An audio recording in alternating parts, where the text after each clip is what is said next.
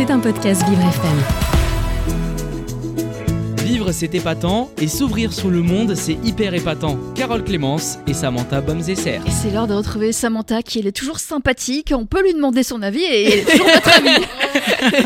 Samantha, quel est le sujet de l'actu du monde? Alors, aujourd'hui, je vous raconte une histoire. C'est l'histoire de Ken Kunian, un Américain qui habite à Cleveland. Ken est un grand sportif et il a pour habitude d'utiliser les caractéristiques de sa montre connectée pour suivre son entraînement et son sommeil. En octobre dernier, il a reçu une notification de son Apple Watch. Elle lui indiquait que sa fréquence respiratoire était plus élevée qu'en temps normal. Il est donc allé à l'hôpital et a fait une radio, sauf qu'elle n'a rien montré de spécial, donc il est rentré chez lui avec simplement des médicaments contre la bronchite. Mais plus tard dans la journée, Ken a reçu une nouvelle alerte de sa montre connectée. Son taux d'oxygène dans le sang avait subi une baisse alarmante.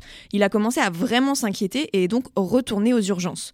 Il a passé un scanner et cette fois-ci, le scanner a révélé que l'Américain avait des caillots de sang partout dans les poumons. Les médecins lui ont donc prescrit des anticoagulants pour fluidifier son sang, ce qui a permis de réellement le soigner. Hmm, ça veut dire que son Apple Watch lui a sauvé la vie?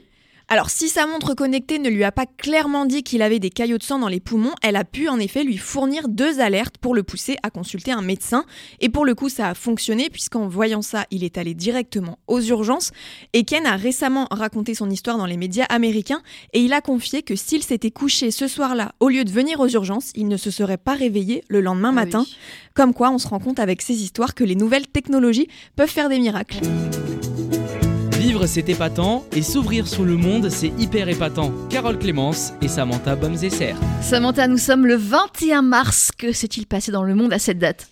Eh bien, Twitter est officiellement lancé le 21 mars 2006. Le but de ce réseau social est de faire des publications très courtes. Au moment de sa création, on ne pouvait pas dépasser les 140 caractères, mais depuis 2017, le maximum est passé à 280. Alors sur Twitter, aujourd'hui, il y a actuellement près de 240 millions d'utilisateurs dans le monde, et cette plateforme est devenue au fil du temps un réel réseau d'information. Depuis peu, Elon Musk a racheté euh, le réseau social au petit oiseau bleu. Ça vous fait rire Oui, parce qu'on n'entend que parler de lui à cause de ça. Voilà. Voilà. et, et, donc, des anniversaires à sauter oui, c'est l'anniversaire aujourd'hui de l'acteur britannique Gary Oldman. Il fête ses 64 ans. Il est particulièrement célèbre pour ses rôles de méchant au cinéma dans des films des années 90 comme Dracula, Le cinquième élément ou Air Force One. Ensuite, il s'est tourné dans les années 2000 vers des rôles un peu plus grand public comme Sirius Black dans Harry Potter ou James Gordon dans Batman. Et ce qui est génial avec Gary Oldman, c'est qu'il a énormément de qualité d'acteur, il a la capacité d'interpréter n'importe quel rôle et même de changer de voix ou d'accent en fonction de ses personnages. D'ailleurs, en 2009, il est cité par The Guardian comme étant l'un des meilleurs acteurs à n'avoir jamais été nommé aux Oscars. Il est finalement nommé en 2012 pour La Taupe, mais il faut attendre 2018 pour qu'il reçoive le prix de meilleur acteur pour son interprétation de Winston Churchill dans Les Heures Sombres. Une autre personnalité euh, qui fête son anniversaire? Oui, Antoine Griezmann fête ses 32 ans aujourd'hui. Le footballeur international français évolue actuellement à l'Atlético Madrid et il joue évidemment au poste d'attaquant en équipe de France. Grisou est d'ailleurs sacré champion du monde en 2018 et a même été élu homme du match lors de la finale face à la Croatie. Et en plus d'avoir remporté le mondial de 2018, il est également vainqueur de la Super Coupe Coupe d'Europe la même année avec l'Atlético Madrid, puis de la Ligue des Nations avec l'équipe de France en 2021. Vous écoutez Vivre c'est épatant, le MAG, avec Carole Clémence et son équipe. Vrai ou fake avec Paul. Euh, Paul, bonjour. Bonjour Carole, bonjour Combien d'animaux sont tués chaque année lors de la chasse en France?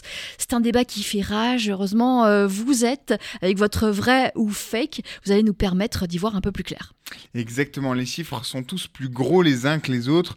Ils pleuvent sur les réseaux, les réseaux sociaux. Je cite, les chasseurs en France tueraient 45 millions d'animaux sur 91 espèces différentes chaque année pour un internaute sur Twitter. On parle de millions d'animaux morts, c'est énorme. Est-ce que c'est vraiment le cas? Alors, c'est pas 45 millions, mais c'est tout de même très gros. Selon l'Office français de la biodiversité, près de 22 millions d'animaux ont été tués à la chasse lors de la saison 2013-2014. C'est un chiffre hallucinant et l'enquête est faite par un établissement public, donc c'est pas des euh, chiffres instrumentalisés par quiconque. Tiens Carole, selon vous, quels sont les animaux les plus chassés?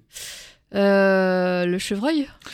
D'abord, en premier lieu, c'est le pigeon, avec quasiment 5 millions de spécimens tués, suivi du faisan euh, commun, 3 millions, puis du lapin de Garenne, 1,4 million. Alors oui, vous avez raison, pour le grand gibier, il y a 850 000 sangliers qui ont été prélevés en 2022 et 600 000 chevreuils. Voilà. Et puis des cerfs aussi. euh, Exactement. Et alors, quel est le, le classement des animaux les plus chassés? Alors, c'est un classement un peu triste parce que c'est les animaux qui sont le plus euh, tués, mais je tiens quand même à, à signaler les noms euh, de ces animaux qui sont assez euh, drôles. La grive musicienne. C'est joli. Voilà, c'est très joli. Malheureusement, on la tue extrêmement souvent. C'est à la quatrième position sur le classement. La perdrix rouge, le canard colvert, perdrix grise, la bécasse des bois. Euh, la bécasse des bois qui a un nom très drôle qui me fait penser à voilà bécasse un peu la bêtise. Bah non, bah non malheureusement c'est un animal qu'on tue beaucoup. Et puis le sanglier le lièvre brun les chevreuils le gris mauvi le renard et la corneille noire.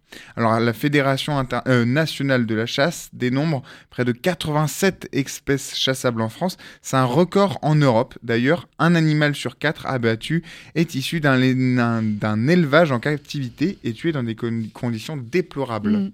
Un dernier petit chiffre euh, déprimant pour la route.